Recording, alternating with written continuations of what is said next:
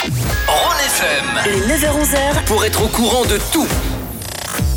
L'actu musique avec euh, Madonna qui est tombée sur scène. C'est arrivé lors de son concert dimanche dernier à Seattle, concert faisant partie de sa tournée Celebration Tour. La chorégraphie ne s'est pas déroulée comme prévu. La chanteuse a été lâchée par un danseur. Euh, elle est tombée sur scène en pleine prestation de la chanson Open Your Heart. Ça ne l'a pas empêché de poursuivre son show. Elle a même préféré en rire après être restée quelques instants au sol. Plus de peur euh, que de mal hein, pour la reine de la pop qui pourra poursuivre sa tournée anniversaire pour fêter ses 40 ans de carrière. 40 ans comme Ron FM et pas une ride, presque.